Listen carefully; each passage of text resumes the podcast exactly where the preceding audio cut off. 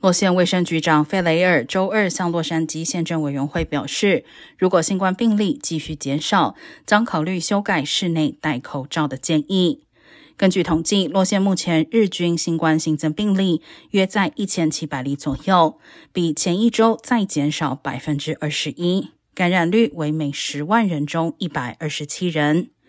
费雷尔表示，最快在未来几天内，感染率将降到每十万人中一百人以下。届时，洛杉矶县将不再强烈建议民众在室内戴上口罩。